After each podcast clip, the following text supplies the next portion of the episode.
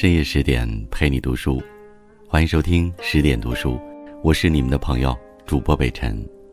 今天我们一起跟随牛皮明明，走进马未都的人生。阅尽人间万卷书，不如读懂马未都。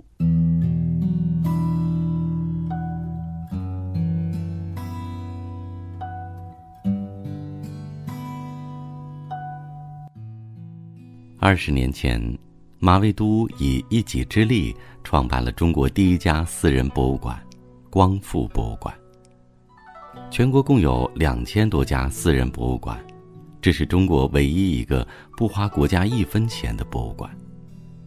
从一开始，马未都把博物馆的门票设计成六张书签，二十年内没有一个人往地上扔过一张门票。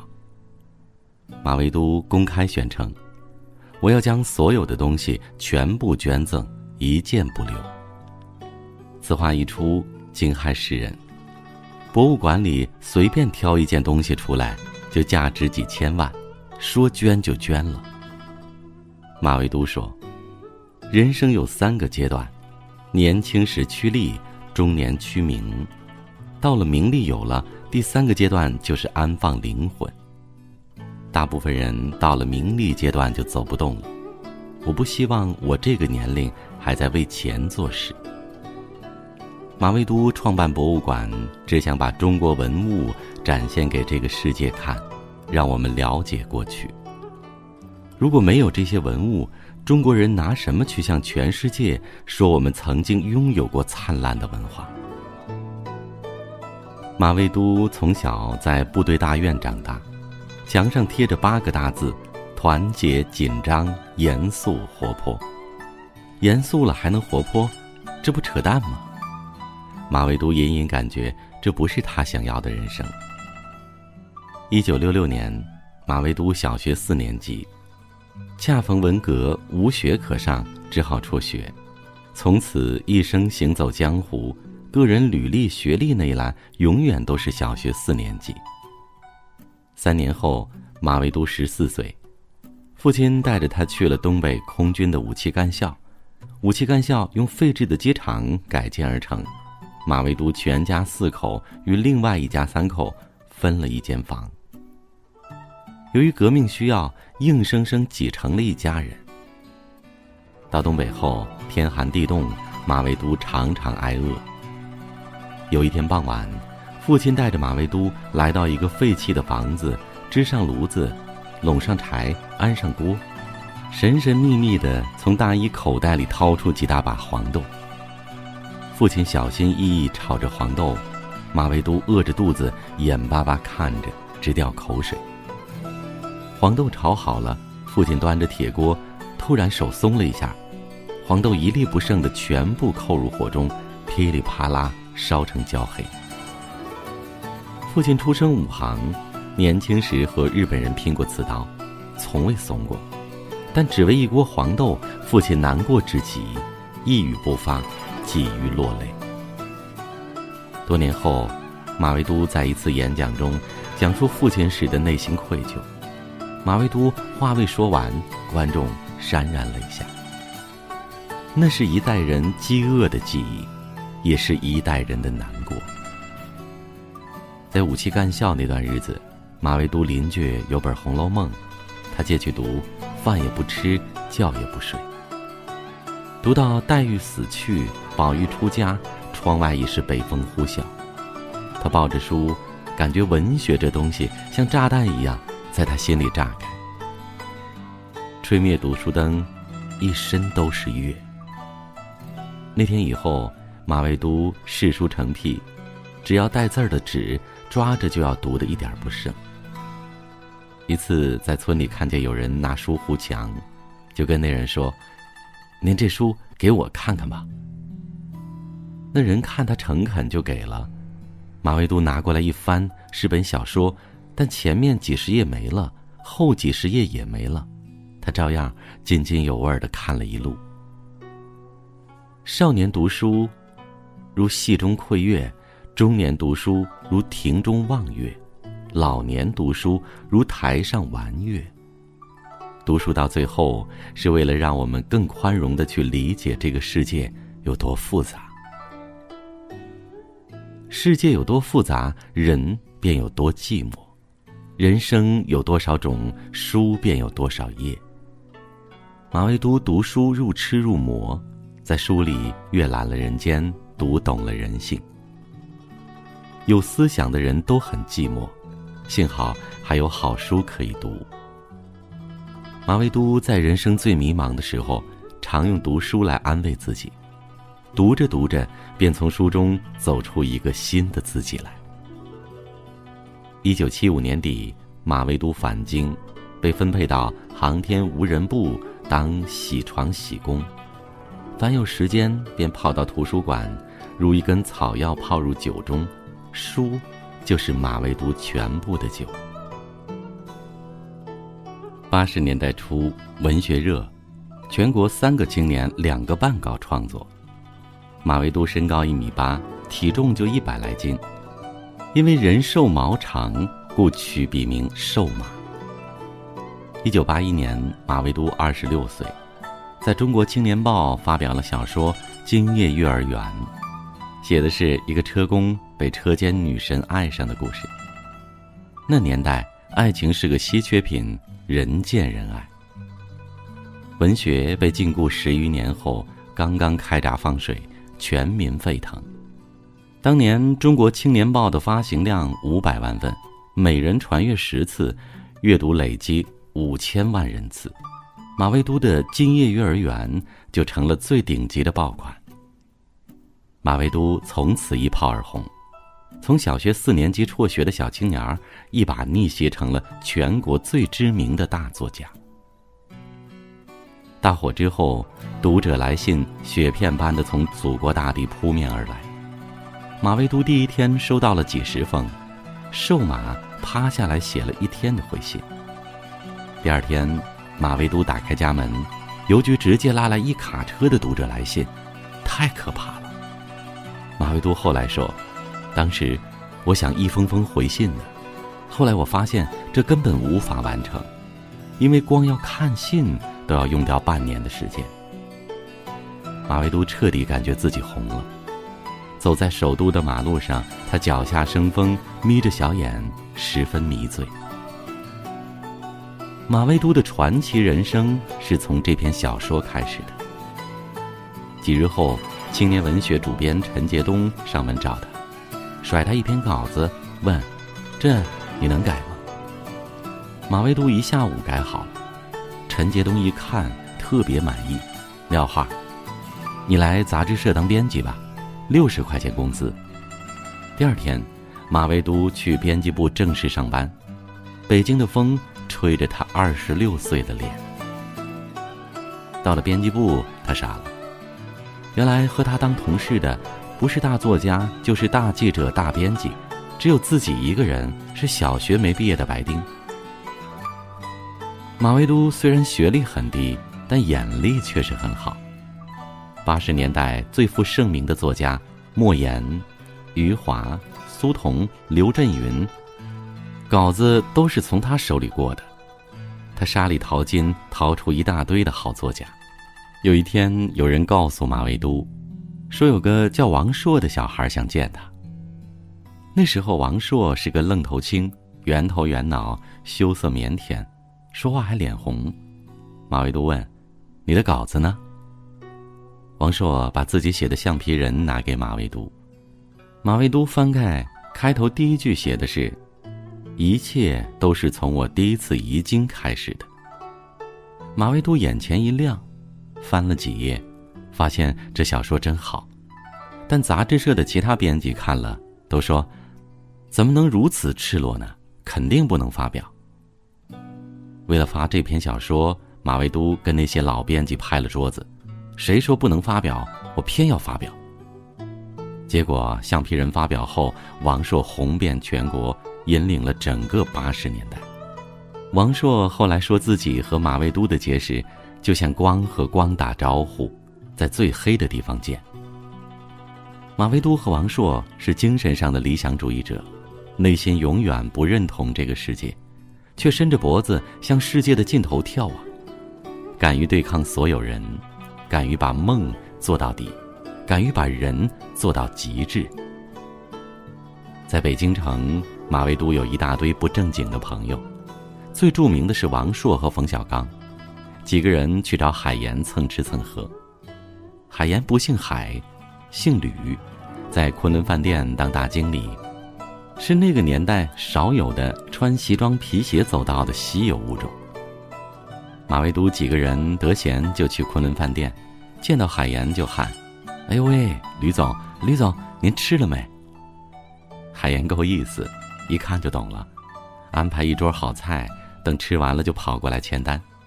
酒足饭饱，几个人腻在昆仑饭店游泳池里。整个游泳池来来回回的就他们几个男的，一个女人都没有，寡淡的不行。他们腻在那儿神侃。聊剧本，结果游了大半年，水都游脏了，一个剧本都没写出来。一九八八年，三十岁的马未都认识了七十四岁的大收藏家王世襄，没事就往王世襄家里跑，听王老聊古董，听着入迷。一九六六年到一九七六年，古董是中国人的负资产，谁家有古董，谁家受牵连。除四旧时。很多人拿棉被包着古董，砸碎了往垃圾桶里扔。八十年代，国家出于发展外贸的考虑，才恢复了向民间收购古玩旧货。当时，马未都单位八点上班，马未都每周两次六点出门，骑着自行车，挎着大黄包，链条都蹭红了，奔玉渊潭公园东门去赶古董早市。收完了古董，难以按捺内心焦躁。大半夜去找朋友喂人一干人等穷显摆，敲门半天没开，一脚踹开，发现一堆人猫在那儿，一摸那电视，电视还是热的，就明白了，你家猫在这儿看毛片呢。马未都还沉寂在收了古董的兴奋中。哎，哥几个，瞧瞧我收的宝贝，明清的，讲究。那哥几个一听就乐了，您别逗了。我们这看的才是宝贝，日本的忒正点了。八十年代，马未都为古董痴狂，可那年代没多少人懂古董。有一段时间，他喜欢四合院一大爷家的瓷罐子，天天下了班就跑去看，帮大爷腌白菜、搬煤球，苦活累活全包了。干完活就洗干净手，蹲在那里看瓷罐子。来来回回去义务劳动了一个月。一天，老先生一高兴：“孩子，看你真喜欢这玩意儿，得了，喜欢你就抱回家吧。”天上真掉馅饼了，还是个肉馅的。马未都一高兴，怕老先生反悔，抱着古董撒腿就跑了。他是真爱古玩。马未都刚成家的时候，攒了一千六百块钱，准备买台彩电。小两口过过小康日子。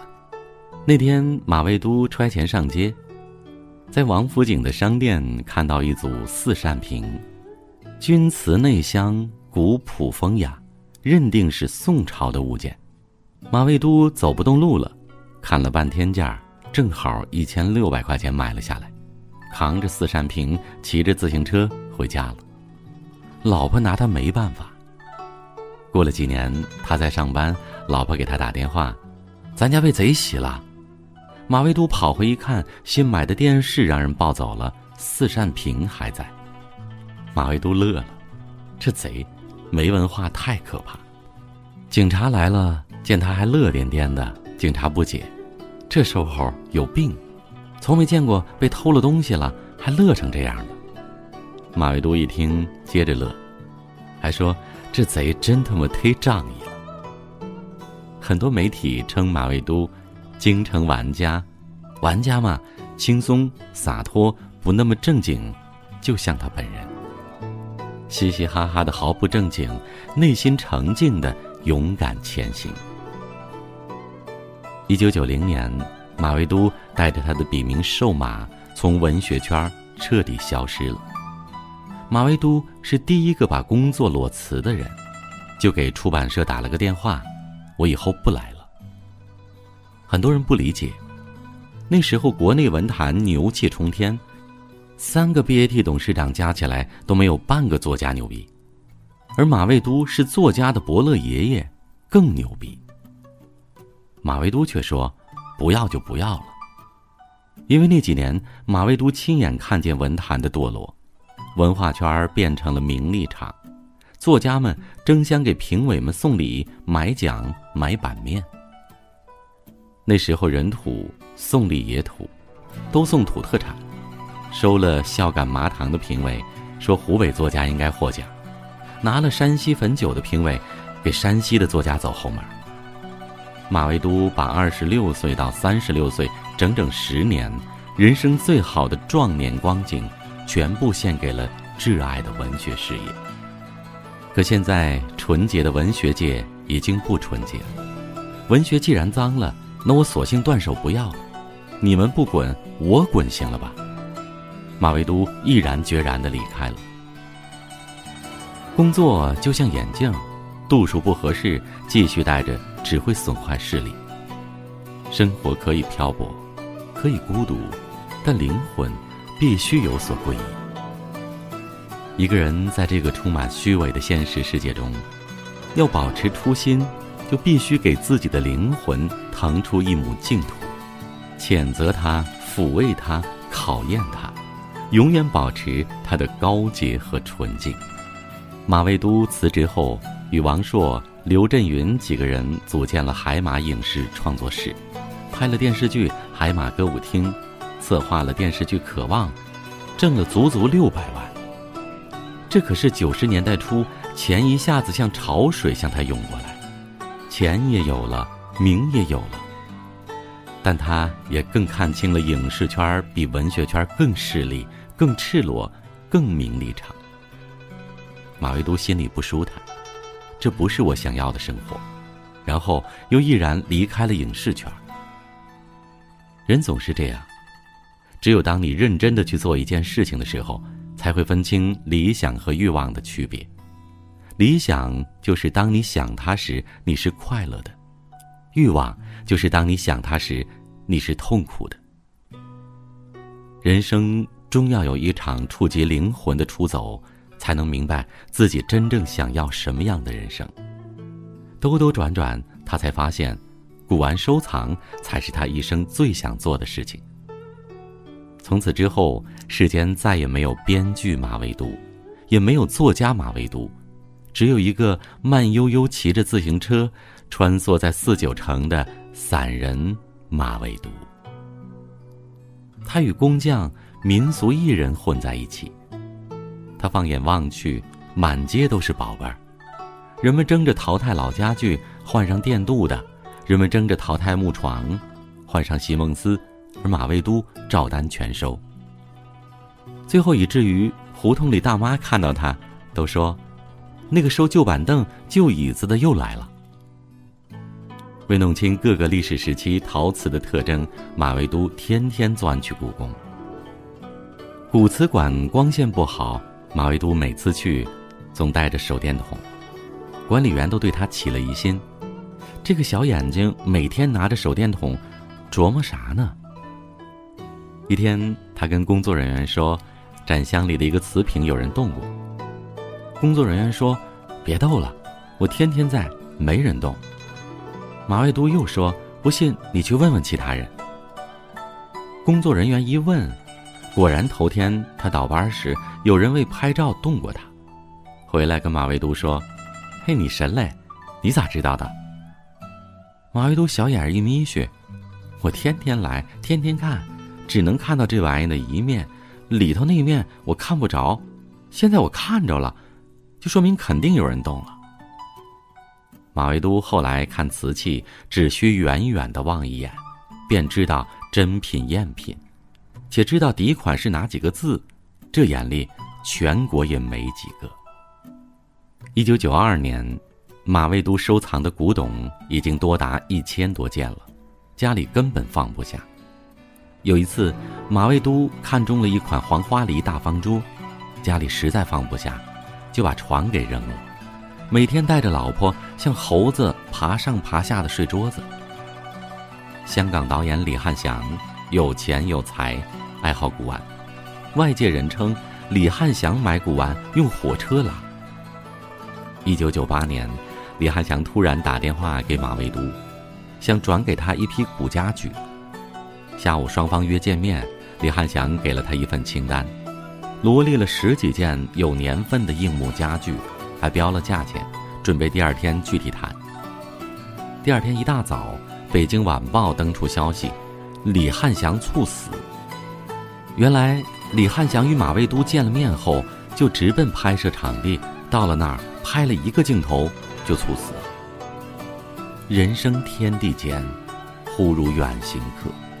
昨日把酒还言欢，今日却阴阳两隔。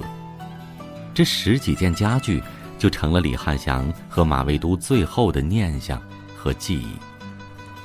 李汉祥儿子来了，马未都说：“这些东西都托付给我了，这是缘分，我不讲价，照单全收。别人收藏是价，马未都收藏的是情。”二零一三年。荷兰一个老人想转让一批数目庞大的藏书票，可全世界不少收藏家去了，老人愣是不卖。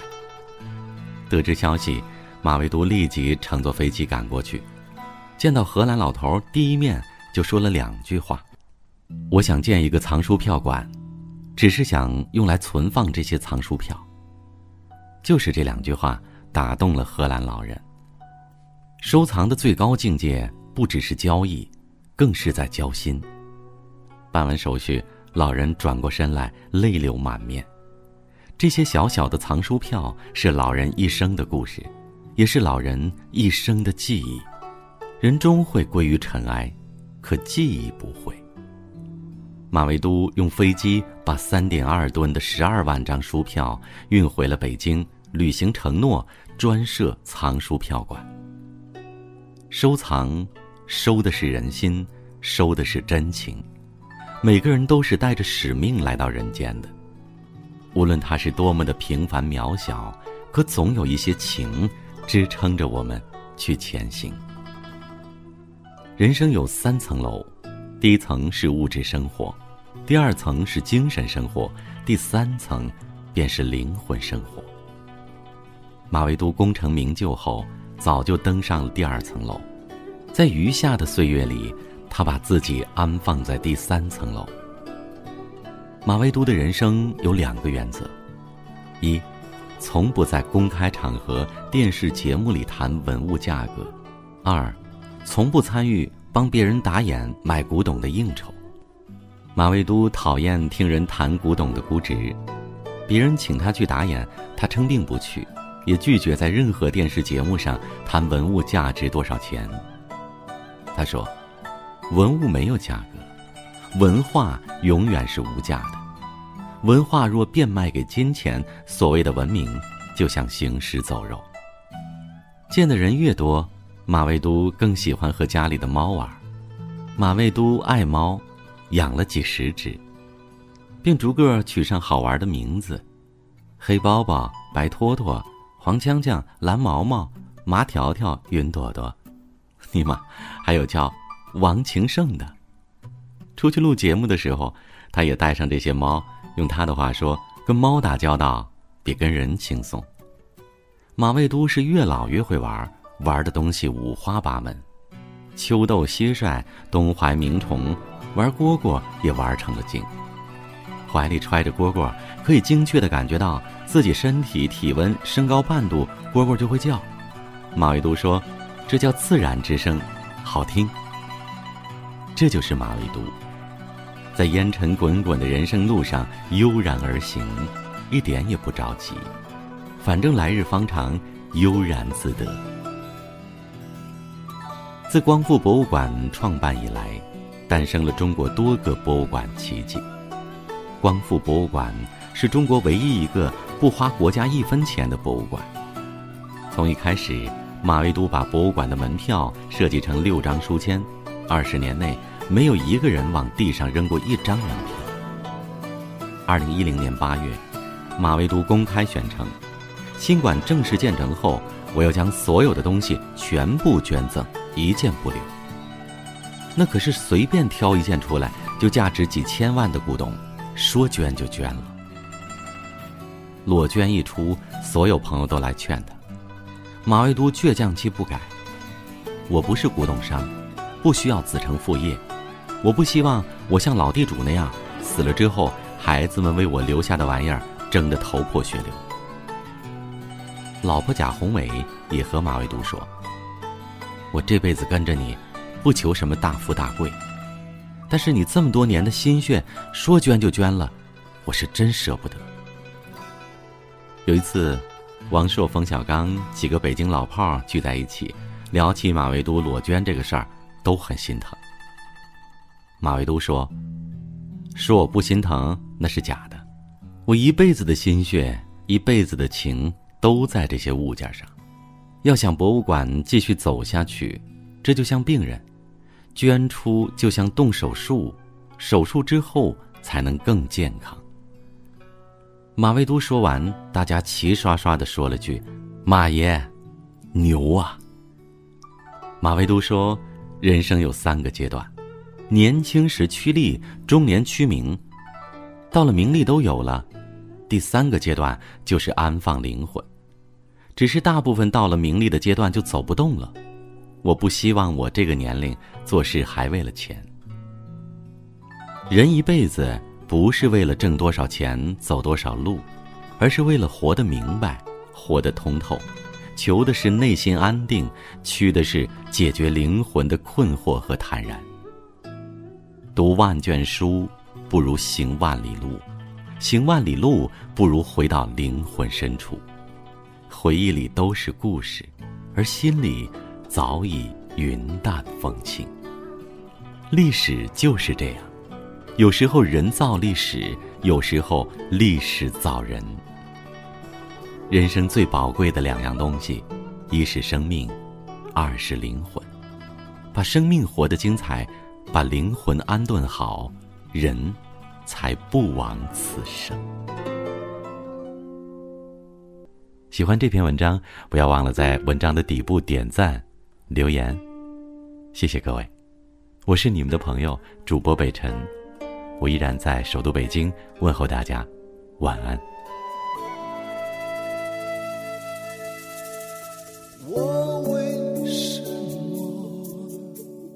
还